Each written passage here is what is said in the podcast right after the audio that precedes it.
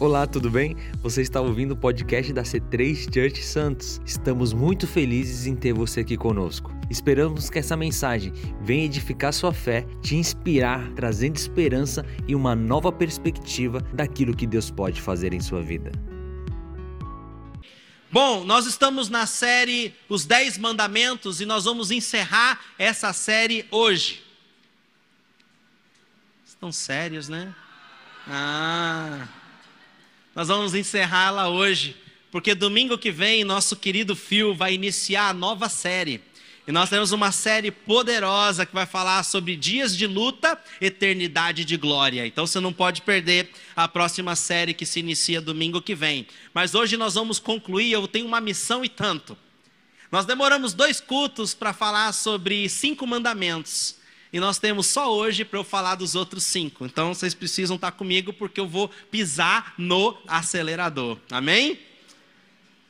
Contei uma historinha aqui de manhã, não sei se vocês já ouviram essa historinha. Eu e a minha esposa fomos para o sertão do Nordeste visitar o pastor Alex, a missão Além das Possibilidades, projeto que a gente apoia lá no sertão do Piauí. E minha esposa não gosta de andar rápido no carro. Quando acelera muito, ela fala: amor, tira o pé do acelerador, vai mais devagar. Então ela está sempre assim, pedindo para a gente andar no limite. E o pastor Alex, ele faz muitas coisas, ele tem muita demanda, ele bota o pé pesado e ele anda muito rápido. E aí minha esposa estava, quando ela olhou no velocímetro, ela falou: Jesus, pastor, você tem que andar mais devagar. O Senhor nos acompanha, Ele envia seus anjos, acompanha até o limite da velocidade. Quando o Senhor passa do limite, os anjos do Senhor ficam para trás. Aí falou: Não, querida, pastora, esses são os anjos de São Paulo. Os anjos do sertão vão a mil por hora. A gente morreu de rir, ele não perde uma, gente. É, é, é demais, cara, é muito engraçado. Estamos morrendo de saudade dele. Eles vão inaugurar agora mais uma escola lá no Vale da Bênção. Provavelmente a gente vai inaugurar essa escola também no mês de outubro, outubro para novembro. Talvez fazemos, faremos outra viagem missionária para lá. Ok? Bom, vamos lá. É, vamos acelerar igual o pastor Alex nessa noite, amém? Nós falamos sobre, no, nos últimos dois domingos, sobre cinco mandamentos. Primeiro mandamento é não terá outros deuses além de mim. Falamos sobre colocar Deus em primeiro lugar nas nossas finanças, nos nossos interesses, relacionamentos, agenda e dificuldades. Segundo mandamento fala sobre não fazer nenhum ídolo. Ah, falamos sobre a idolatria, idolatria nos dias de hoje. No terceiro mandamento, não tomarás o nome de Deus em vão. O nome revela a identidade. A palavra em vão significa fútil, vazio e desperdiçado. Toda vez que falamos o nome de Deus de forma fútil, desperdiçando o momento, desperdiçando o poder dele, nós estamos falando o nome de Deus em vão. Então, se você perdeu corre lá nos últimos domingos no nosso canal do YouTube, você vai poder assistir, entender um pouquinho mais o que é colocar o nome de Deus, falar o nome de Deus em vão. Falamos também do quarto mandamento: lembra-te do dia do sábado para santificá-lo. Eu fiquei muito contente é, nesse é, no domingo passado, tinha um pastor visitando a gente pela primeira vez. Ele é judeu e aí ele veio falar comigo no final do culto e falou: Pô, pastor, fiquei tão contente que você falou sobre o sábado, que é o Shabá. Né? Lembra-se do Shabá, lembra-te do sábado. Deus trabalhou seis dias fazendo a criação, criando o mundo, e no sétimo ele descansou. E falamos como isso como um princípio do sétimo dia, seja ele qual for o seu sétimo dia, que seja o seu dia do descanso, onde você para de trabalhar para que Deus possa trabalhar em você. E aí foi muito interessante que ele adorou a mensagem, falou dificilmente a gente ouve isso nas igrejas. E eu, como judeu, gostei muito e obrigado por essa mensagem. Eu falei, amém, glória a Deus, estamos aí levando a palavra do Senhor. E no quinto mandamento é honra teu pai e tua mãe. Não tem nada mais relevante do que isso, porque amigos vão e vêm seu chefe vai ser trocado um dia, você pode mudar de emprego, colegas de trabalho também mudam, você muda de endereço, você troca de amigos. Então, deixa eu lhe dizer uma coisa: a família permanece com você, a família vai sempre estar com você, da sua, seu nascimento até a sua morte, seus familiares estarão ali. Então, não há nada mais importante do que a gente ter relacionamentos familiares saudáveis, honrando nossos pais. Então, é muito importante a gente entender esse mandamento. Então, você que quer saber mais e não teve com a gente no domingo passado, vai no nosso canal do YouTube, ok? Então, muita gente pode pensar assim, pô, pastor, por que série 10 mandamentos, falando uma coisa lá do livro de Êxodo, antigo, da, da, da velha aliança? Jesus veio, Jesus fez todas as coisas novas, a gente não tem mais que seguir esses mandamentos, será? Aí eu te pergunto, será que não? Coloca para mim, por gentileza, a imagem dos dez mandamentos, as duas tábuas. Olha que interessante esses mandamentos. Eu vou ler aqui um versículo de Apocalipse. Deixa essa imagem aí fixa, tá bom? Eu vou ler um versículo de Apocalipse e eu quero que vocês falem comigo, ok? Vocês vão dizer para mim aí é, qual mandamento esse texto está se referindo. Então, o livro de Apocalipse é um dos mais interessantes da Bíblia.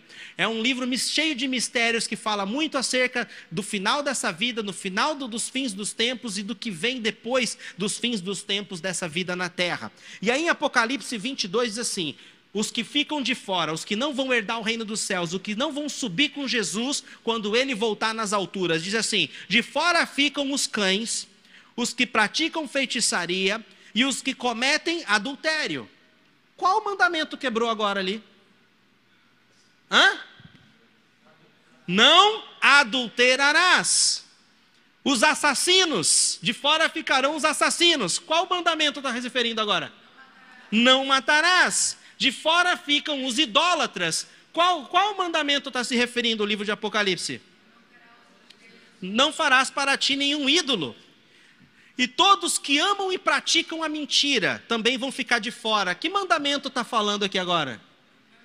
Não darás falso testemunho. Então, você vê que no Novo Testamento, muito do Antigo, muito da lei de Moisés, muito dos dez mandamentos é mencionado novamente. E Apocalipse fala: olha, aqueles que quebrarem esses mandamentos vão ficar de fora vão ser aqueles que não vão subir com o Senhor. Então ele está dizendo praticamente: de fora ficam os cães, os que praticam feitiçaria, os que cometem imoralidade sexual ou adultério, os assassinos, os idólatras e todos que amam e praticam a mentira.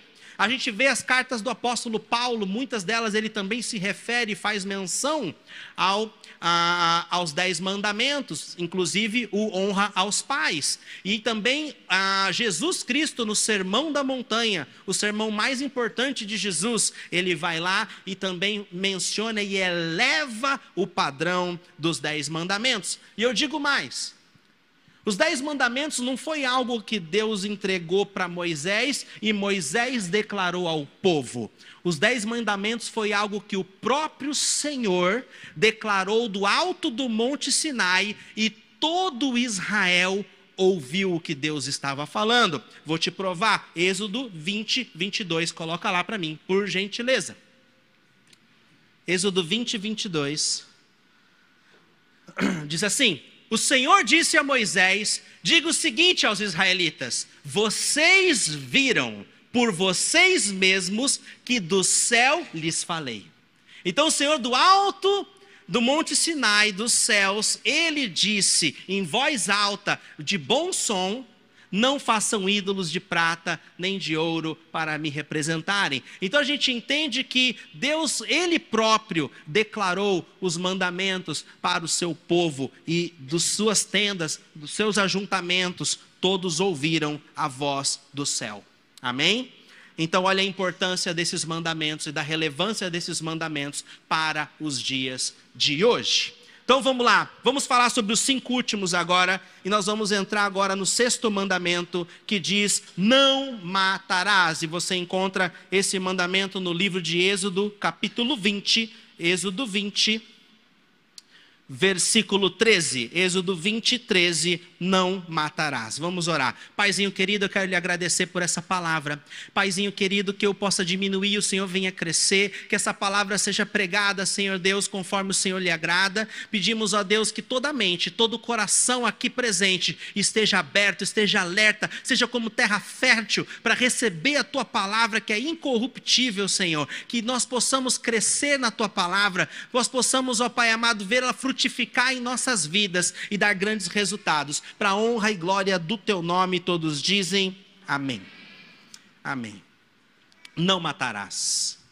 Basta a gente ligar a televisão, abrir os jornais, que logo nós veremos diversas notícias relatando a violação desse mandamento. Se você assiste Brasil Urgente, programas como esse, você vai ver que é o tempo inteiro notícias, o tempo todo violando esse mandamento. E esse é um mandamento que, uma vez violado, não dá para desfazer. Não dá para você matar alguém e depois desmatar alguém. Não tem como. Então não dá para voltar atrás. Agora, entenda o que, que esse texto está dizendo. Existem acidentes com mortes. Esse texto, quando há um acidente, que no acidente ocorre uma morte, essa não é uma violação desse mandamento. Se você precisa exercer legítima defesa, proteger a sua vida, a vida da sua família, isso acaba levando em morte, você também não está violando esse mandamento. A pena de morte que existe em muitos países, quando feito no processo jurídico legal e a pessoa é realmente culpada e ela paga pelo crime que ela cometeu, isso também não é violação desse mandamento. Esse mandamento na palavra não matarás, no original quer dizer raçar. Raçar significa assassinar algo premeditado, intencional ou fazer por vingança. Então, quando se enquadra nesses quesitos, aí sim estaria violando esse mandamento. Então, latrocínio, que é o roubo, e depois vem a, a, a morte. Né? Então, é, isso é a, a violação desse mandamento. Crime passional, cara fica com ciúme da mulher, mata a mulher, mata o amante, vice-versa. Terrorismo, né? Então, morte, muitas das mortes que a gente vê se originam da raiva, porque as pessoas não conseguem dominar a sua ira e elas são dominadas pela ira. Inclusive, o primeiro assassinato da humanidade aconteceu dentro de um seio familiar. Adão, Eva e seus dois filhos, Caim e Abel. E a gente vê na história, no livro de Gênesis, Caim mata Abel por raiva, por inveja. E aí a gente vê por ele não ter controlado a sua ira, sua ira transbordou e ocasionou no primeiro assassinato, na violação desse mandamento. O que, que Jesus fala sobre esse mandamento? Abre lá comigo no livro de Mateus, capítulo 5, 5, 21. Se você quiser acompanhar aí no telão, coloca aí, por gentileza, Mateus 5, 21. O que, que Jesus diz? Vocês ouviram o que foi dito aos seus antepassados? Não matarás. Então, Jesus fazendo menção dos dez mandamentos aqui, de um dos dez, do sexto mandamento, dos não matarás. E quem matar estará sujeito a julgamento. Coloca o próximo, por gentileza. Mas eu digo a vocês que qualquer um que se irar contra o seu irmão, e estará sujeito a julgamento. Lembra que eu falei? Jesus, no Sermão da Montanha, ele elevou o padrão, ele deixou ainda para a gente prestar mais atenção nos mandamentos. E aí ele fala aqui. Também qualquer um que disser a seu irmão racá, que acho que quer dizer louco, será levado ao tribunal. Qualquer um que disser louco corre o risco de ir para o fogo do inferno. Então a gente vê aqui é, o próprio Jesus dando ênfase nesse, ah, nesse mandamento, elevando o padrão. Olha, não é matar só assassinando alguém, mas toda vez que você usa a sua língua para destruir a reputação de alguém, para humilhar alguém, para xingar alguém, no meu ponto de vista, no padrão de Deus, você já está assassinando essa pessoa. Normalmente, as pessoas que mais expressamos ira são aquelas que estão mais próximas de nós. Como a gente já ouviu brigas de casais, o cônjuge dizendo: Eu não sei porque eu casei com você. Foi a pior coisa que eu fiz na minha vida. Aí a gente vê um agredindo o outro. Situações como racismo, inveja, ciúmes, ira, ódio, tudo isso remete a esse pecado e à violação desse mandamento. Ontem à noite, eu assisti um documentário do canal é, Brasil Paralelo chamado Entre Lobos. E é um, um, documentário muito interessante. Eu acredito que todo brasileiro deveria assistir esse documentário. Eu concordo com o meu amigo pastor Fred, lá da Igreja Rocha Eterna. Ele assistiu e recomendou também. Ah, ele fala muito sobre segurança pública, sobre a violência que tem na nossa nação e a impunidade que tem na nossa nação e toda a parte pública que orquestra tudo isso e não ajuda em nada e faz com que o crime ainda é, cresça e mais pessoas cometam esses delitos e violem esse mandamento. Nós não temos uma sociedade que inibe a, a, a, e, e, que faz com que o povo ande na linha para seguir esse mandamento, infelizmente. E o presidente eleito na Colômbia recentemente, ah, ele primeira coisa que ele fez após a sua posse foi soltar presos. Né? Então ele chegou a soltar presos. Nós vemos também um outro candidato à presidência para nossas eleições no Brasil falando a mesma coisa sobre soltar presos. E a gente vê que quando você assiste um documentário como Entre Lobos e você vê a dor das pessoas que perderam ente querido pela violência que tem na nossa nação, quando você vê e sobe uma comunidade, você vê o controle. Nós tivemos no Rio de Janeiro recentemente, vimos o controle das milícias em diversas ah, regiões daquele lugar, inclusive onde nós temos igrejas no Rio de Janeiro, a gente vê o sofrimento daquela população e não tem como a gente concordar e ter dó dos bandidos. Eu tenho dó é da população que sofre nas mãos dos bandidos, que é eu e você e muitos que moram nesses lugares mais complicados ainda. Você sabia que hoje nós temos 500 mil pessoas que deveriam estar presas que cometeram crimes, que violaram esse mandamento, estão soltas no Brasil por causa da falha do nosso Código Penal, nas falhas dos processos, do tempo que se demora para fazer um julgamento, e essas pessoas estão soltas cometendo delitos de novo e de novo e de novo, porque não tem punição para elas. Esse mandamento, se fosse obedecido, seria já mil maravilhas. Esse mandamento protege a vida do ser humano desde a sua concepção até a sua morte. Qualquer ato deliberado que quebra esse mandamento desvaloriza a vida humana.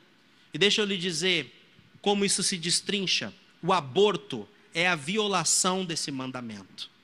O aborto foi legalizado no Reino Unido em 1967.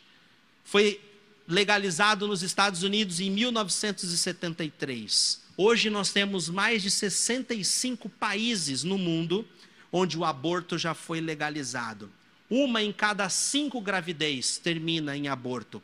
63 milhões de americanos já foram mortos por, sobre o aborto até o dia de hoje. Nessa última sexta-feira, a Suprema Corte Americana, graças ao bom Deus e à luta de muitos cristãos e à oração da igreja, ele revogou a legalização do aborto na nação. E deixa eu lhe dizer uma coisa: não seja inocente. A indústria do aborto movimenta 3,7 bilhões de dólares a cada cinco anos. É muito dinheiro. Existem muitos interesses. Se você for ver o porquê existem políticos que defendem essa causa, porque vai lastrear o amor ao dinheiro que eles têm e como eles recebem de alguma forma por estarem votando leis que favorecem o aborto. Coloca para mim por gentileza, deixa eu te falar uma coisa: o aborto é derramamento de sangue inocente. Deus pune quem derrama sangue inocente. Uma nação que favorece o aborto, pessoas que favorecem o aborto, traz a maldição do próprio Deus sobre a vida dela. Deixa eu te falar uma coisa: é, coloca para mim a imagem do bebê, eu mandei para vocês aí. É, isso. Essa foto é a foto de um bebê que já nasceu há muitos anos. O nome dela é Jenny Gilpin. Hoje ela é pastora. Ela já fundou várias igrejas. Na Inglaterra, se eu não me engano, ela e o esposo dela já abriram mais de 10 igrejas. Ela é uma mulher que tem um ministério que ajuda mulheres que passam por sofrimento e diversas formas na África e outros países do terceiro mundo. O ministério dela alcança mais de mil mulheres todos os anos. E ela, Jenny Gilpin, foi nasceu de uma mãe que foi estuprada. A mãe dela foi estuprada por uma gangue. E a mãe dela engravidou. Muitos botaram pressão para que ela abortasse a Jenny. Mas a família dela pensou: não, vamos levar essa gravidez até o fim. Não vamos fazer isso com essa vida que não tem culpa de nada e vamos levá-la para adoção. E foi exatamente isso que fizeram. A mãe que foi estuprada levou a gravidez até o fim, teve o parto, nasceu a Jenny, a Jenny foi levada à adoção, uma família de Deus, um homem e uma mulher de Deus adotou a Jenny, ela cresceu nos caminhos do Senhor e ela é uma mulher muito poderosa que influencia e impacta o mundo todo. Só que não haveria Jenny, não haveria tudo que ela fez e todo o resultado da sua vida ministerial se ela tivesse sido abortada. Então eu quero que você entenda que Satanás trabalha fortemente no aborto, porque ele sabe que todo ser humano que nasce nasce, nasce com um propósito divino. E é muito mais fácil ele cancelar essa vida antes de que essa vida venha ter oportunidade de conhecer a Deus e viver esses propósitos. Jeremias 1, quando eu li esse texto, esse texto, bum, bateu forte no meu coração. Jeremias 1, versículo 4 diz assim: A palavra do Senhor veio a mim dizendo: Antes de formá-lo no ventre, eu o escolhi. Quando uma pessoa comete aborto, quando um bebê é abortado, é alguém que foi escolhido por Deus, porque antes de colocar você no ventre, o Senhor já nos tinha escolhido. Antes de você nascer, eu o separei e o designei profeta às nações. Deixa eu dizer uma coisa, igreja, não é porque um governo legaliza o aborto, que isso deixou de ser pecado.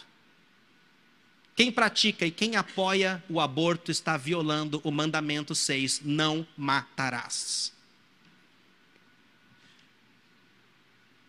Coloca outra imagem que eu coloquei ali de Jesus, da mãe de Jesus e Maria, da mãe Maria e a sua prima, mãe de João Batista. Olha só, tá em inglês ali. Eu vi esse post hoje. A primeira pessoa que reconheceu Jesus como Senhor foi um bebê no ventre de sua mãe. Vocês conhecem a história no livro de Lucas, capítulo 2, fala sobre o nascimento de Jesus. João Batista, no ventre da sua mãe, reconheceu Jesus no ventre de Maria e se agitou, porque desde pequeno já era cheio do Espírito Santo. Um feto dentro da barriga de uma mãe já pode ser cheio do Espírito Santo. A vida é valiosa desde o ventre materno. Um bebezinho nesse ventre aí, pequenininho, já expressa consciência, humanidade e sente dor. Eu lembro quando eu fui no médico com a minha esposa, quando nós descobrimos que ela estava grávida do Joshua. Que momento incrível para nós. Nós olhamos ali, o, no ultrassom não dava para ver nada. Era uma sementinha, era um caroço de feijão mas o coração do Joshua batia. Pá, pá, pá, parecia um cavalo de corrida num baita de um galope. Uau, como Deus é lindo, olha a vida. E pudemos acompanhar nos ultrassons todo o desenvolvimento dele, que coisa maravilhosa. Eu acho um absurdo pessoas se preocuparem mais com um plástico na praia que uma tartaruga ou um peixe pode comer do que com uma vida humana. Eu me importo com o mar, eu gosto de surfar, eu me importo com os animais. Eu gosto de animais, mas eu nunca vou dar mais valor para um animal ou para qualquer coisa acima da vida humana. Agora nós precisamos de sabedoria e graça como igreja. Eu vi o testemunho de um pastor que ajudou já a gente muito, o pastor Michael Brudot. Ele nos deu um curso maravilhoso, Destiny Finder. Muitos de vocês fizeram o curso dele. E ele estava contando que antes de conhecer Jesus, ele era um ativista. E antes de ele ter um encontro com Jesus, dois anos antes, ele estava recolhendo assinaturas nos Estados Unidos na década de 70 para legalizar o aborto. O que acontece é que antes de Jesus você tem um ponto de vista, uma visão de mundo. Depois de Jesus, tua visão de mundo muda. Depois de Jesus, seus valores mudam, seu caráter muda, tudo muda, porque ele faz tudo novo. E hoje, um homem que outrora era a favor do aborto, hoje é um defensor da vida, construtor da igreja, um grande homem de Deus, que influencia o mundo todo, porque a visão de mundo dele mudou. Quantos outros Michael Brudos existem por aí que hoje ainda são ativistas, mas estão para ter um encontro com Cristo? E o que eu quero lhe dizer é o seguinte: Jesus é a resposta para todas as coisas. Porque quando ele entra na nossa vida, tudo é transformado. Amém? Agora deixa eu te falar, existe uma outra forma de violação desse mandamento que muita gente faz passando despercebido, mas que a Bíblia condena. É a língua. Provérbios 18, 21 diz: A morte e a vida estão no poder da língua. Nós lemos em Apocalipse que os assassinos não herdarão o reino de Deus. Você pode assassinar pessoas com a sua língua, você pode destruir pessoas, vidas com a sua língua. Hoje em dia, não só com a língua, mas com seus dedos digitando nas redes sociais, você pode destruir alguém, você pode matar alguém. Na troca de agressão verbal, um assassina a autoestima do outro. Você já matou a identidade de alguém? Você já assassinou seus irmãos com sua língua? Você já amaldiçoou seus pais com a sua língua? Você já assassinou amizades com sua língua? Você já assassinou a esperança de alguém com a sua língua? Você já causou divisões com a sua língua? Se a sua língua sai na frente da tua mente, você precisa parar e refreá-la, amém? A sua língua precisa ser um termostato de paz e não um termostato de guerra. Termostato não é o que afere a temperatura, isso é termômetro. Termostato é o que ajusta a temperatura. E tem gente que quando chega em casa já ajusta a temperatura para o extra hot. Por muito quente já sai xingando filho, xingando mulher, xingando cachorro e já fica todo mundo falando: "Nossa, não, você tem que ser um pacificador, bem-aventurados pacificadores", disse Jesus. Então, olha a importância de nós termos nossa língua como um termostato de paz, amém? Provérbios 15, 1 diz: A resposta calma desvia a fúria, mas a palavra ríspida desperta a ira. Você tem a escolha de ser um pacificador. Jesus falou muito acerca da ira. Se nós irarmos e deixarmos a ira extrapolar e transbordar, nós já estaremos violando esse mandamento. Então, se um passo para você, assuma a ira. Não finja que não é um problema na tua vida se você é acometido por ela de tempos em tempos.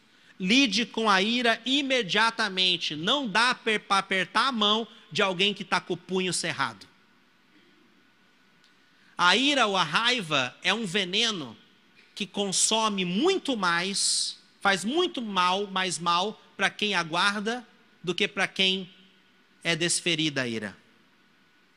A ira é igual um parasita, ela vai te comendo por dentro.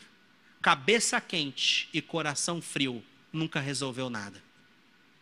Cabeça quente e coração frio nunca resolveu nada. E deixa eu te falar uma coisa: nunca alguém vai te admirar pelo seu surto de ira. Eu nunca vi isso. Alguém ser admirado pelo nervosismo. Olha, amei o jeito que você gritou com teus filhos no shopping. Nossa, aquele berro que você deu na frente de todo mundo, humilhando seus filhos. Nossa, foi sensacional. Não vejo a hora de fazer o mesmo com os meus. Alguém faz isso? Hã? Olha, querido, aquela hora que aquele cara te fechou no trânsito e você soltou o dedo para fora do meio. Cara, que nossa, isso me inspirou. Não vejo a hora de fazer igual. Até me emocionei. Alguém faz isso, gente?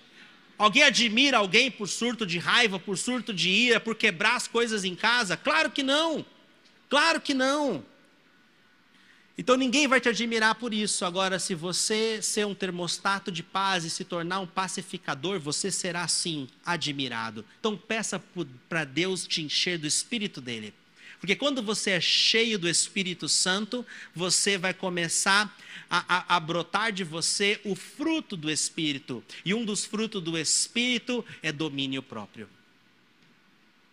Então, olha a importância de tudo isso. Agora, tem esperança para os irados, tem esperança para os assassinos. Deus perdoa assassinos. Não há pecado grande o suficiente que a graça de Deus não possa cobrir. Moisés, libertador de Israel, foi um assassino. Ele assassinou um egípcio. E assim Deus o perdoou e ainda usou poderosamente como um grande líder em Israel.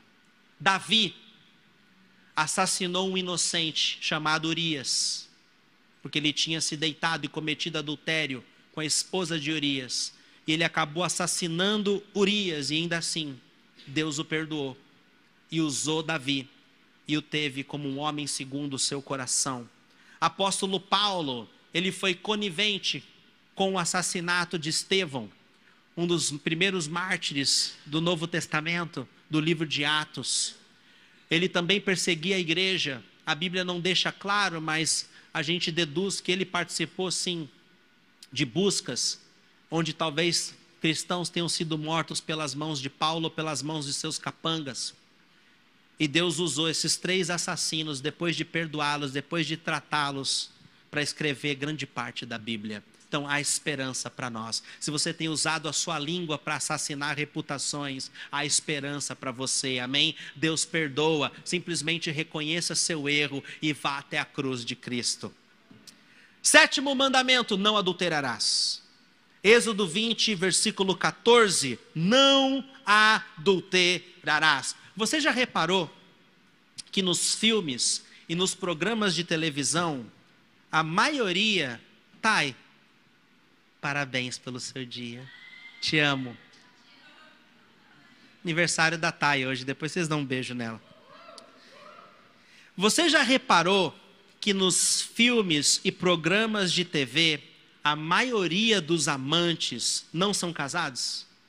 Eles não são marido e mulher? Meu nome é Bond, James Bond. O cara nunca foi casado, o cara sai com um monte de mulher nos filmes. E você vai olhando, a maioria dos filmes de super-heróis e etc., eles não são casados. E na maioria deles estão sempre sugerindo o quê? Sexo fora do casamento. Sexo antes do casamento. Estão sempre promovendo isso de uma forma divertida, passando isso como algo romântico, empolgante. Só que eles deixam de lado a mácula que esses relacionamentos trazem para a vida das pessoas. Adultério não é divertido. Fere, destrói famílias, destrói crianças, machuca os envolvidos. E eu vou te falar, esse pecado, esse mandamento sobre não adulterar, já vem desde antes disso ser entregue a Moisés. Abre comigo no livro de Gênesis 39. Gênesis 39, e aqui a gente vê José.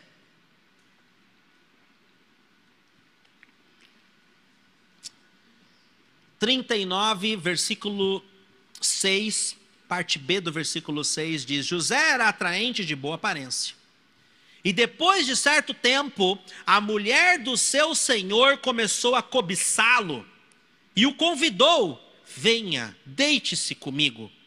Mas ele se recusou e lhe disse: Meu senhor, aqui ele está se referindo a Potifar, meu senhor não se preocupa com coisa alguma de sua casa e tudo o que tem deixou aos meus cuidados. Ninguém desta casa está acima de mim. Ele nada me negou, a não ser a senhora, porque é a mulher dele. Presta atenção agora. Como poderia eu, então, cometer algo tão perverso? Aqui José, um dos filhos de Jacó, ele mesmo tinha consciência de que adultério era algo perverso. Aí ele continua: Como poderia eu então cometer algo tão perverso e pecar contra Deus? E ele já entendia que aquilo era não só algo perverso, mas era um pecado contra o seu Senhor. Muito antes da lei, muito antes de Deus fazer aliança e mostrar ali pela lei a Moisés. Provérbio 6,32 diz assim: Mas o homem que comete adultério não tem juízo, todo aquele que assim procede, a si mesmo se destrói. No livro de Gálatas fala que o adultério é obra da carne e não obra do espírito. Hebreus 13, 4 diz: O casamento deve ser honrado por todos o leito conjugal conservado puro, pois Deus julgará os imorais e julgará os adúlteros. E Jesus fala sobre esse mandamento no Sermão da Montanha, Mateus capítulo 5, 27. Coloca lá, por gentileza. Disse Jesus: Vocês ouviram que foi dito: Não adulterarás. Próximo. Mas eu digo que qualquer um que olhar para uma mulher e desejá-la, já cometeu adultério com ela no seu coração. Lembra que Jesus elevou o padrão? O cara que está vendo uma revista pornográfica já cometeu adultério com aquela mulher. Um cara que vê uma mulher na rua, ou uma mulher que vê um cara na academia, ou alguém que fica vendo fotos no Instagram de pessoas e o cobiça e deseja essa pessoa, já está cometendo adultério com ela em seu coração e violando o sétimo mandamento: não adulterarás. Continua, próximo versículo 29. Se o seu olho direito fizer pecar, olha que radical Jesus agora. Arranque-o e o lance fora. É melhor perder uma parte do seu corpo do que ser todo ele lançado no inferno. Próximo. Se sua mão direita o fizer pecar, corte-a e lance-a fora. É melhor perder uma parte do seu corpo do que ir todo ele para o inferno. O que, que Jesus está querendo dizer com isso? Parece muito radical. Ele não quer que você ande caolho por aí, arranque um olho, né, arranque o outro, fique cego. O que ele quer dizer é que você precisa tomar atitudes drásticas. Atitudes drásticas. Homem, se você está naquele grupo de futebol dos amigos, e toda hora chega foto de mulher pelada, chega insinuação promíscua, chega coisa de sacanagem, cara, você não tem que estar tá nesse grupo. O que Jesus está dizendo? Tome atitudes drásticas, sai do grupo. Fala, galera, não posso fazer parte desse grupo. Não quero pecar contra meu Deus, não quero cometer adultério, desejando em meu pensamento. Se você. Ó, vou contar uma história que aconteceu comigo. Eu fui professor de inglês muitos anos, eu tinha um grupo de alunos, empresários, e esse grupo me fazia mal, porque na aula eles começavam a contar o que eles iam fazer com as prostitutas na sexta-feira tudo casado, tudo com filho. E eu ficava pensando, meu Deus, que errado, o que esses caras estão fazendo? Eu tive que terminar o contrato com eles, não fiquei feliz e eu comecei a, a, a, a gente começou a ver que luz não tem comunhão com as trevas e eu comecei a confrontá-los com isso. Você acha isso legal? Deixar tua mulher em casa, teus filhos em casa e você vai para esbórnia? né? Então acho que eles não ficaram muito felizes que o professor de inglês estava se metendo na vida particular deles e a gente decidiu também ir cada um para o seu lado. Mas foi a melhor coisa que me aconteceu. A gente precisa entender que dinheiro nenhum vale o nosso fracasso no nosso relacionamento com Deus e o nosso fracasso com o nosso cônjuge de família.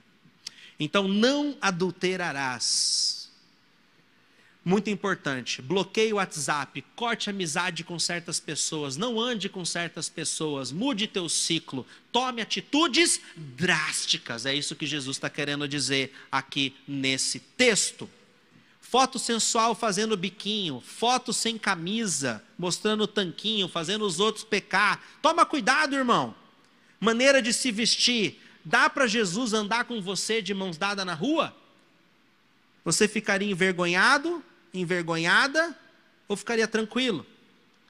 Você mostraria seu WhatsApp para Jesus e ficaria sem vergonha? Jesus senta aqui do meu lado, olha, eu sigo essa página no Instagram, eu sigo essas pessoas aqui, olha quem eu curto no Facebook, os vídeos que eu assisto no YouTube. Você mostraria para Jesus e ficasse completamente em paz?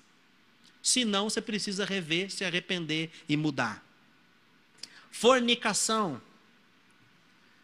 Você é a noiva de Cristo. Deixa eu te falar uma coisa. Qual noivo ficaria esperando a noiva no altar, sabendo que ela está se deitando com outro homem?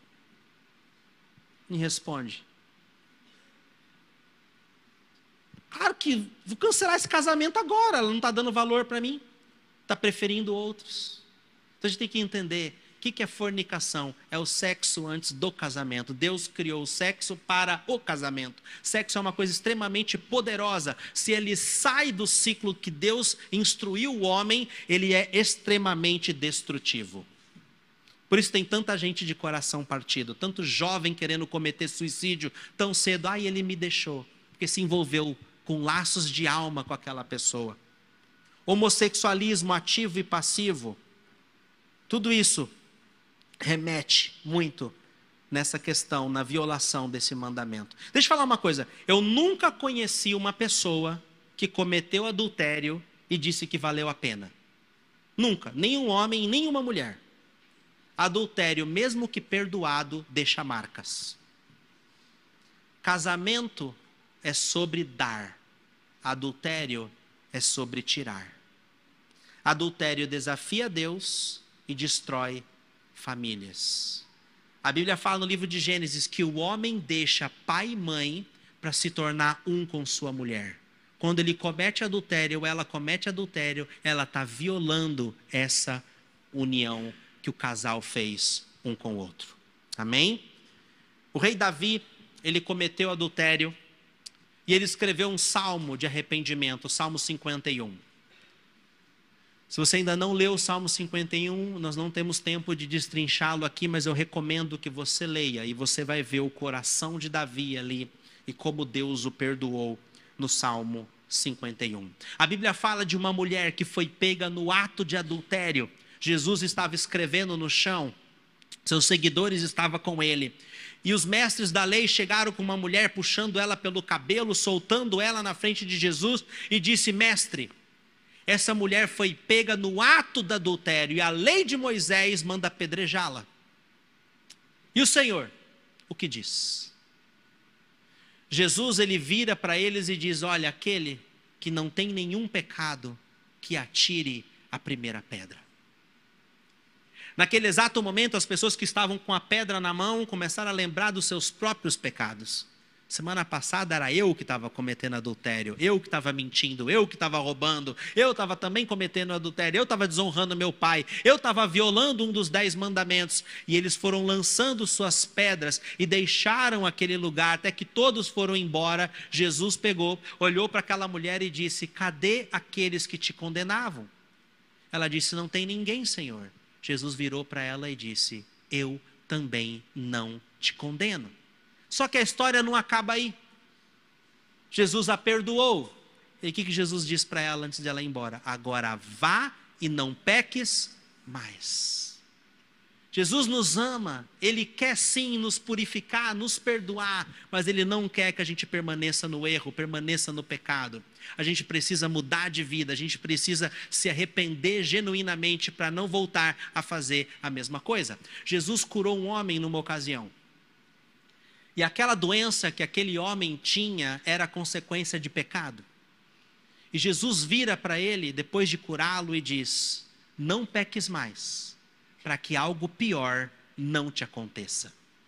Então a gente vê como Jesus é sério nessa questão, como isso é importante ele te ama do jeito que você está, mas Ele não quer que você permaneça do jeito que você está. Precisamos ser transformados de força em força, fé em fé, glória em glória, segundo a Sua imagem e semelhança. Amém? Então, como blindar nosso relacionamento do adultério? Número um, respeito. Respeito é extremamente importante. O amor se constrói na fundação do respeito.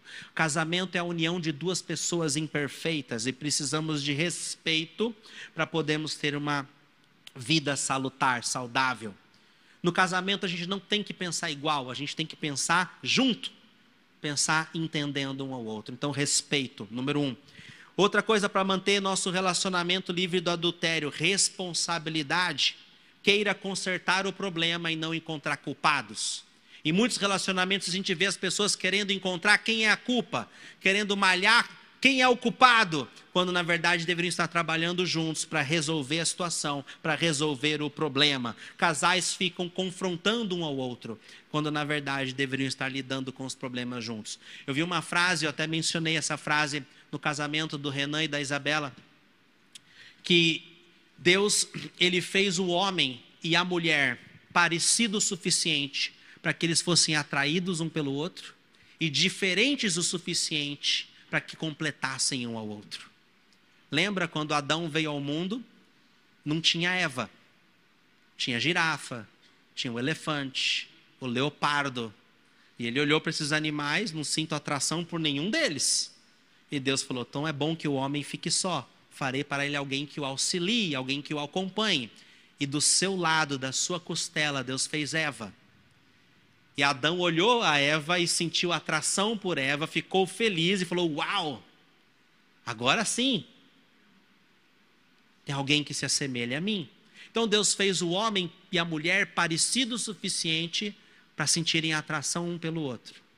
E os fez diferente o suficiente, lembra daquela música profética? Que diferença da mulher o homem tem? Espera aí que eu vou dizer meu bem, que o homem tem cabelo no queixo, tem o peito cabeludo. Nossa. Meu pai tinha esse disco, acho que é do Luiz Gonzaga, né? ele ficava com disco de vinil ainda. Aí a gente sabe dessas, não entra por osmose.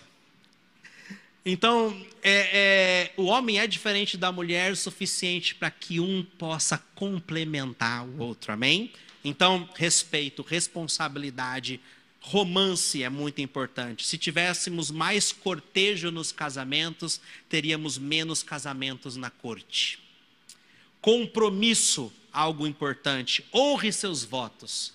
Prove sua fidelidade honrando aquilo que você declarou para o seu cônjuge no dia do seu casamento.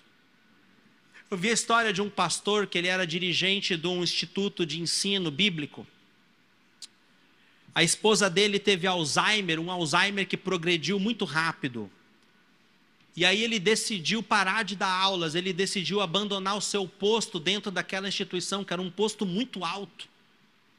Ele ganhava muito bem para estar ali. E os amigos dele falaram para ele: Cara, por que você está fazendo isso? A sua esposa tem Alzheimer. Ela nem lembra mais quem é você. Ele virou para os amigos dele e disse: Mas eu lembro quem ela é. Eu lembro os votos que eu fiz a ela, na saúde e na doença, até que a morte nos separe. E eu vou honrar esses votos. Fui, vou cuidar dela. Quem está com o cônjuge aí do lado? Levanta a mão. Marido, olha para sua esposa. Quem não está, só fica na vibe. Se você é solteiro, fica na vibe. Vai chegar seu momento. Marido, olha para sua esposa. Repete comigo. A gente fez isso de manhã, minha esposa estava aqui de manhã. Eu olhei no olho dela, ela olhou no meu, a gente fez um para o outro. Vamos renovar nossos votos. Você vai falar o teu nome e o nome da sua esposa. Eu, Fábio. Repete, repete. Eu, Fábio. Tomo você, Dani, para ser minha esposa, minha amiga constante, minha fiel companheira e o amor da minha vida, desse dia em diante na presença de Deus, de nossa família, de nossos amigos, eu te ofereço os meus votos, o meu compromisso de sempre ser seu esposo fiel, seu companheiro nas alegrias e nas dificuldades.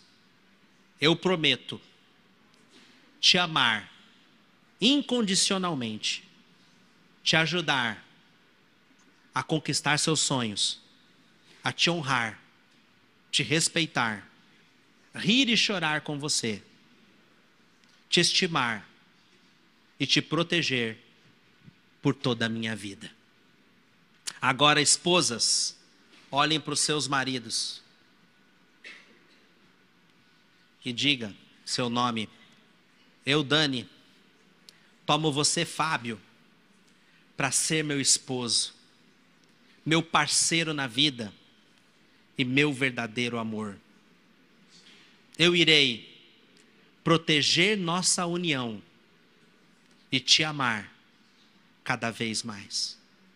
Eu prometo confiar em você e te respeitar, rir e chorar com você, te amar com fidelidade em todas as fases de nossas vidas. Nos tempos de obstáculos, de desafios ou de sucesso, estarei sempre ao seu lado. Te dou minha mão, meu coração e meu amor por toda a minha vida. Amém? A gente precisa sempre se lembrar dos votos que nós fizemos, sempre se lembrar do compromisso que nós temos com o nosso cônjuge, amém? Não tome uma decisão permanente sobre uma situação temporária. Nós temos um Deus que criou o casamento, que criou você, que criou o seu cônjuge e que é o maior interessado no sucesso do seu lar. Se você está passando por crise conjugal, temos um Deus que restaura todas as coisas. Amém? Tudo que está quebrado pode ser reconstruído quando ele entra em cena. Oitavo mandamento: não furtarás. Êxodo 20, versículo 15 diz: Não furtarás. Esse mandamento é um importante alicerce para a sociedade, pois ele estabelece o direito de propriedade pessoal. Que significa furtar? Levar algo que pertence a outra pessoa. Existem várias formas da gente violar ou quebrar esse mandamento. E é um mandamento interessante porque não existe distinção de valor. Se é uma bala, se é um real, ou se é um banco, é a violação desse mandamento. Não importa o valor que é roubado, uma vez que você toma posse de algo que não é teu, você já está violando esse mandamento. Então não importa o valor. Precisamos prosperar, mas com uma consciência limpa. Amém? Desonestidade. Se você engana pessoas com produtos ou serviços, oferece uma coisa e faz outra, você está violando esse mandamento. Você está roubando as pessoas. Provérbios 11, 1 diz o seguinte: O Senhor repudia balanças desonestas, mas os pesos exatos lhes dão prazer. Tem uma outra tradução que diz assim: O Eterno odeia qualquer tipo de fraude, mas aprova a transparência e a honestidade. Eu conheci um rapaz, eu fiquei muito chateado com ele, porque eu queria o bem dele. Eu o repreendi na época, ele não gostou muito. Ele precisava de dinheiro e ele não estava conseguindo vender o carro dele na época. E ele combinou com um policial corrupto de roubar o carro dele, para que ele pudesse acionar o seguro e receber o valor da tabela FIP no seu carro. E assim ele fez, e ele não via nada de errado, porque ele, ele falava que não estava lesando ninguém. Eu falei, sim, você está lesando a seguradora. Você está lesando a empresa que você tem seguro, você está roubando da seguradora. Mas ele fez e não demonstrou nenhum tipo de remorso por isso. Eu conheci um cara também que foi um chefe do qual eu não tenho nenhum tipo de orgulho que ele também fez isso na casa dele. Ele combinou com um ladrão para quebrar a janela da casa dele, roubar os pertences e ele pedisse quatro vezes mais para a seguradora. Então a gente vê pessoas fazendo esses tipos de esquemas e artimanhas e estão quebrando e violando o mandamento do não furtarás. Isso é desonestidade. Que a gente acha que é só ladrão que rouba, né? Fraudar é uma forma de violar esse, esse, esse mandamento. Quando você só nega impostos, você está violando esse mandamento. Ah, mas você justifica. Ah, pastor, o governo rouba tanto, não me dá nada em retorno, né? não tem segurança pública, não tem saúde pública decente, não temos educação pública decente. Eu não vou pagar imposto. Mas o que, que Jesus diz, igreja? Dai a César o que é de César, dai a Deus o que é de Deus. Então, se eu omito, minto, só nego o imposto, eu estou violando esse mandamento. Não tem justificativa para isso. Eu preciso ser honesto em tudo que eu faço, principalmente quando não tem ninguém olhando. Pregador, empregador, perdão, empregador e empregado. Quando um empregador explora seus funcionários, faz eles trabalharem muitas horas extras, não os compensa por isso, ele também está violando esse mandamento, ele está roubando o seu funcionário. Quando o empregado, o empregado precisa honrar seu patrão, quando você não faz o que te pede, quando você desperdiça o tempo, você está roubando o seu patrão, você está violando esse mandamento. Eu lembro um lugar que eu trabalhei, trabalhei em dois lugares que isso aconteceu. Trabalhei numa fábrica de barco, fazia iate, essas coisas, e os funcionários iam para o banheiro com revista. Fingiam estar tá fazendo o número dois, mas na verdade estavam matando hora de trabalho. Ficava 40 minutos no banheiro. Naquela época não tinha celular, né? Eu lembro numa concessionária que eu trabalhei também, os mecânicos iam para o banheiro também, ficavam um tempão lá. Ó. Aí eu lembro um carnaval que teve, que a concessionária fechou, o patrão foi lá e tirou todas as privadas do banheiro e botou aquelas privadas de chão. Aí pensou, eu quero ver vocês agora matar, vai dar cãibra na perna. Mas olha o que ele teve que fazer para impedir que seus funcionários parassem de roubá-lo. Então, você, como empregador, você, como empregado, tome ciência, amém? Empréstimos. Salmo 37, 21. Os ímpios tomam emprestado e não devolvem. Se você já pegou dinheiro emprestado e não pagou, ou você pega sem a intenção de pagar, você está violando esse mandamento. Você está roubando. Seja o banco, seja o indivíduo, seja quem for. Cargo laranja em gabinete de político. Isso é muito triste e acontece inclusive dentro de algumas igrejas. O político vem, promete rios e fundos, as pessoas ajudam ele a ser eleito.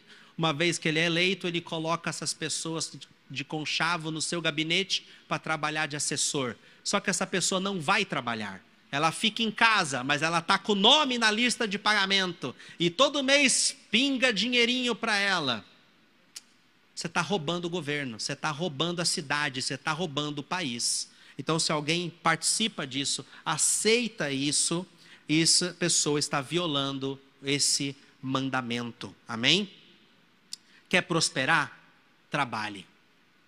Sucesso só vem antes de trabalho no dicionário. Na vida real, para ter sucesso, você precisa ralar, estude, dê o seu melhor, faça tudo honestamente. Efésios 4, 28 diz: O que furtava, não furte mais, antes trabalhe, fazendo algo útil com as mãos, para que tenha o que repartir com, que, com quem tiver ne, em necessidade. Então, olha a importância disso. Amém? Então, você já negou de pagar uma dívida legítima que você deve.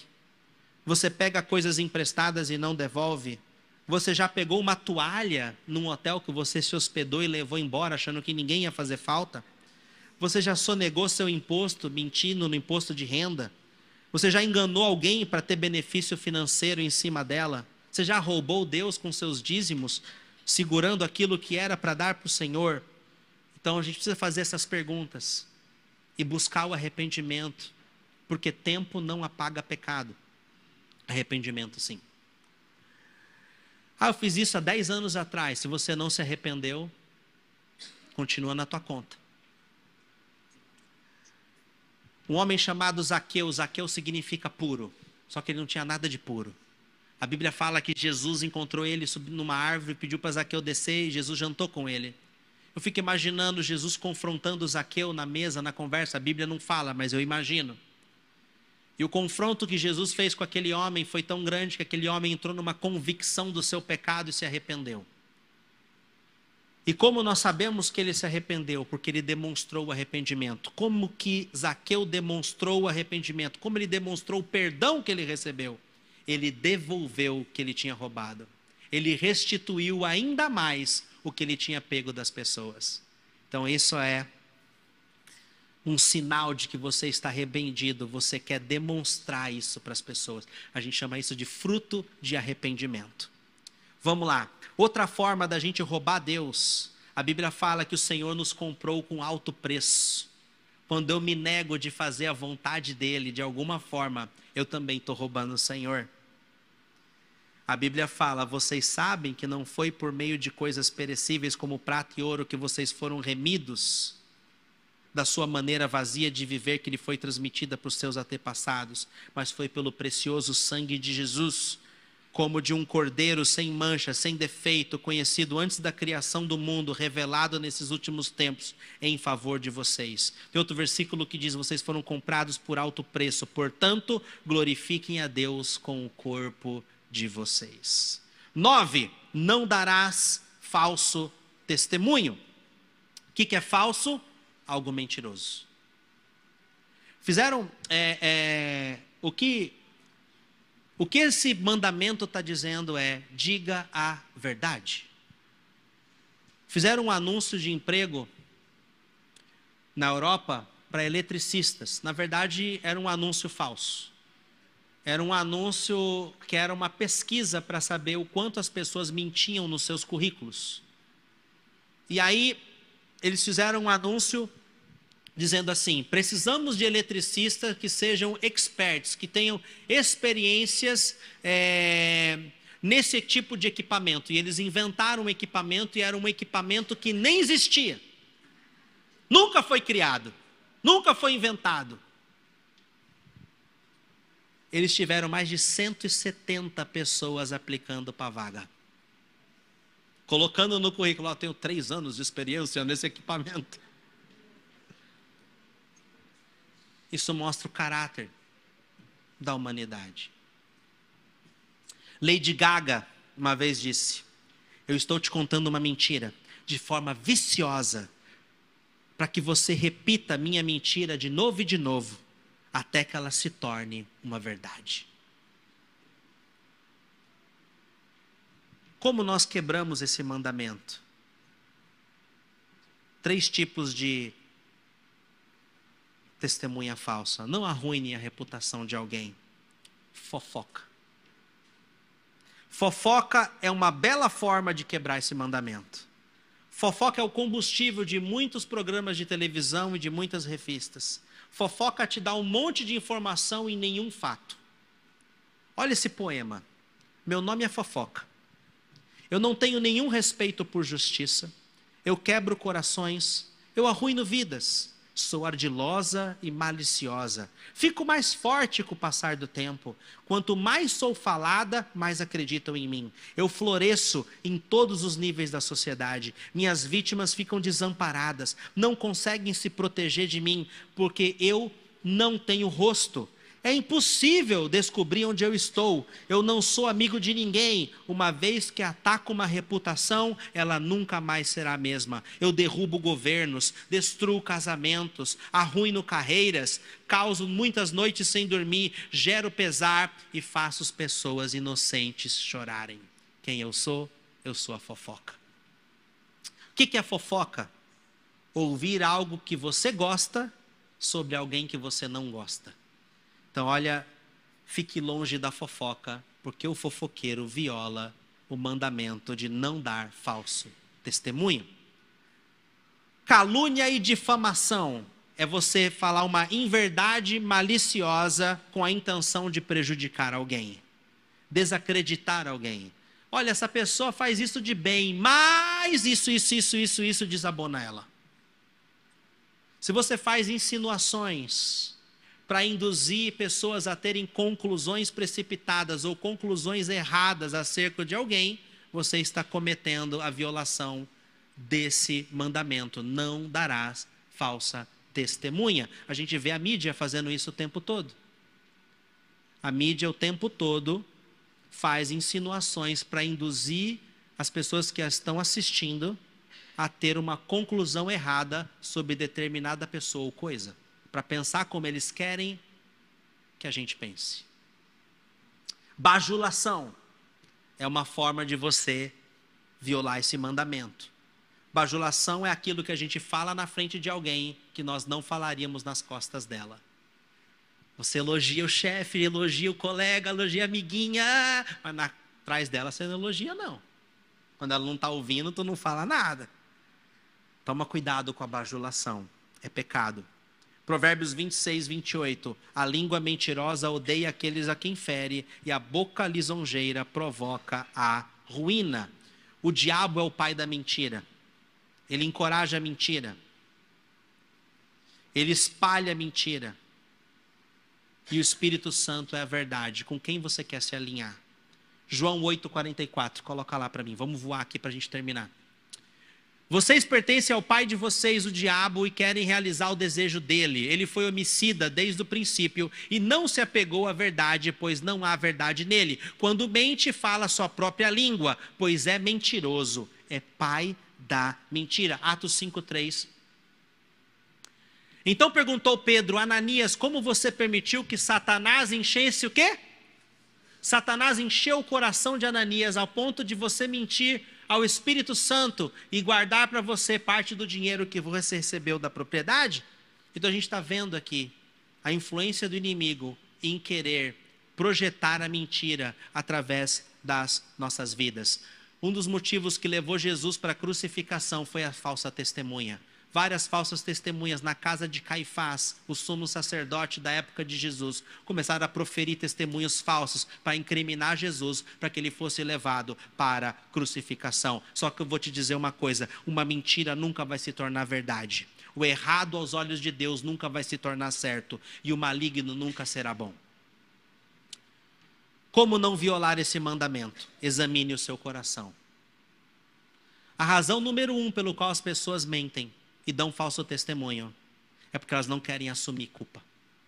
Eu já vi gente chegar atrasado no trabalho e não ter que assumir a culpa, dizendo para o chefe: cheguei atrasado porque eu me perdi, porque eu pisei na bola, porque eu não honrei meu compromisso. A pessoa vai lá, suja a mão no pneu.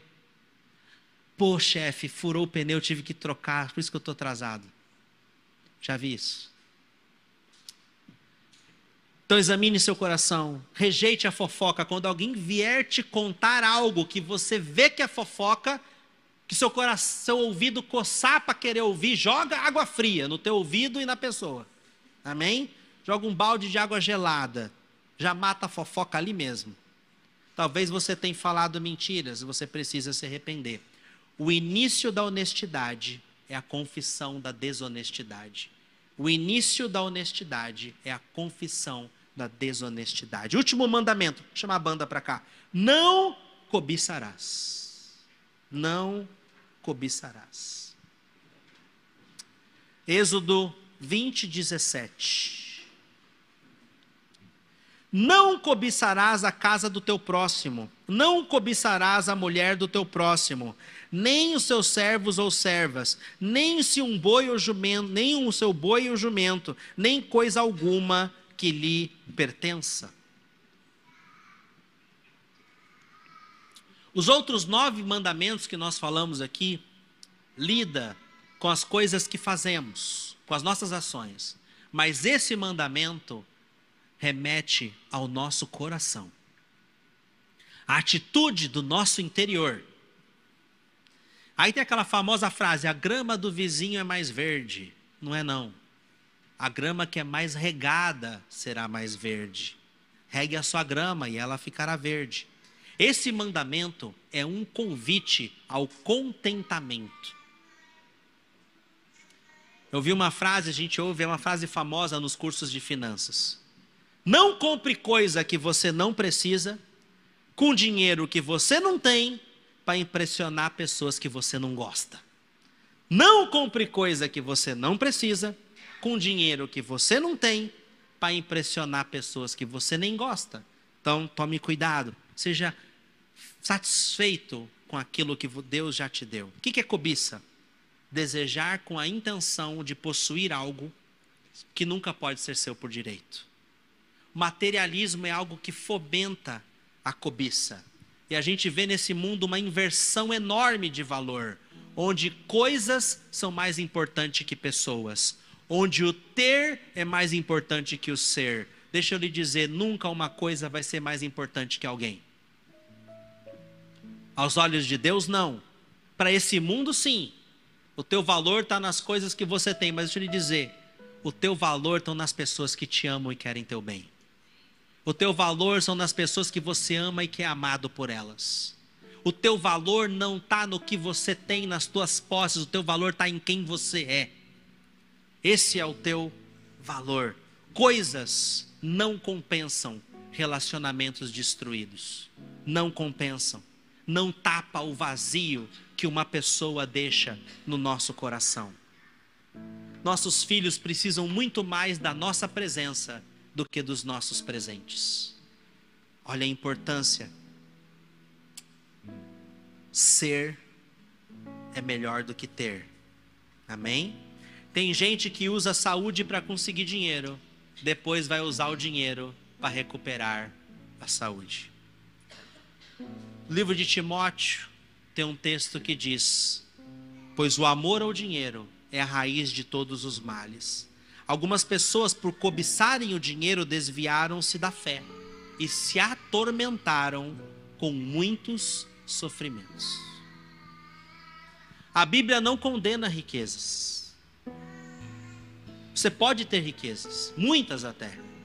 O problema é quando as riquezas têm você. É quando elas dominam o seu coração. É aí que entra o pecado. É aí que entra a cobiça Perguntaram uma vez para um dos homens que já foi um dos homens mais ricos do mundo, Warren Buffett, quanto é o suficiente para você? Ele respondeu: só um pouco mais. A cobiça é a mãe de muitos pecados. Pessoas mentem, trapaceiam, adulteram por conta da cobiça. Cobiça é igual água salgada. Quanto mais você bebe, mais sede você sente. Nós precisamos buscar satisfação. Como que eu consigo combater a cobiça? Seja grato pelo que você tem, amém? Conte suas bênçãos e não seu dinheiro. Aprenda a contar suas bênçãos, você vai ver o quão rico você é, o quão abençoado você é. Ter mais não te deixa mais feliz. Uma vez eu vi um homem reclamando que não tinha sapato, até ele encontrar uma pessoa que não tinha pé. Quando ele olhou para a pessoa que não tinha pé, glória a Deus que eu não tenho sapato, mas eu tenho pé. Porque a pessoa que não tinha pé tinha tido seu pé amputado. Seja grato pelo que você tem. Gratidão é a mãe de todas as virtudes. Reconheça a limitação das riquezas. Riquezas não entregam tudo que elas prometem. Dinheiro não, dinheiro pode comprar remédio, mas não compra saúde. Dinheiro pode comprar uma casa, mas não compra um lar. Dinheiro compra companhia, mas não compra amizade. Dinheiro compra entretenimento, mas não compra felicidade. Dinheiro compra comida, mas não compra apetite. Dinheiro compra uma cruz, mas nunca vai comprar um Salvador. Quem ama o dinheiro jamais terá o suficiente. Quem ama as riquezas jamais ficará satisfeito com seus rendimentos. Isso não faz sentido, é o que diz a palavra do Senhor. Outro antídoto para a cobiça olhe além daquilo que é temporário. Esse mundo um dia vai acabar. Tem data para acabar. Deus tem no seu calendário o dia do fim da terra e do início da nova Jerusalém, que descerá das alturas. Então fixe os seus olhos naquilo que é eterno. Sua alma é eterna. Quanto vale uma alma? Jesus disse: não vale a pena o homem ganhar o mundo inteiro. Do que adianta ele ganhar o mundo inteiro e perder a sua alma? A vida eterna tem muito para nos oferecer, amém? Nós não estamos na terra dos viventes, indo para a terra dos que morrem. Nós estamos na terra dos que morrem, indo para a terra dos viventes. Outro antídoto contra a cobiça: seja generoso. Generosidade é um baita de um antídoto. É mais abençoado dar do que receber. Hebreus diz: conservem-se livres do amor ao dinheiro, contente-se com o que vocês têm, porque Deus mesmo disse: nunca o deixarei, nunca o abandonarei. Uma excelente noite a todos. E aí, curtiu a palavra? Se você quiser ver mais conteúdos e saber do dia a dia da nossa igreja, nós te incentivamos a nos procurar nas nossas mídias sociais. Estamos no Instagram, Facebook e também YouTube e Twitch. Basta você digitar C3 Church Santos. É isso aí, que Deus abençoe a sua vida e até mais.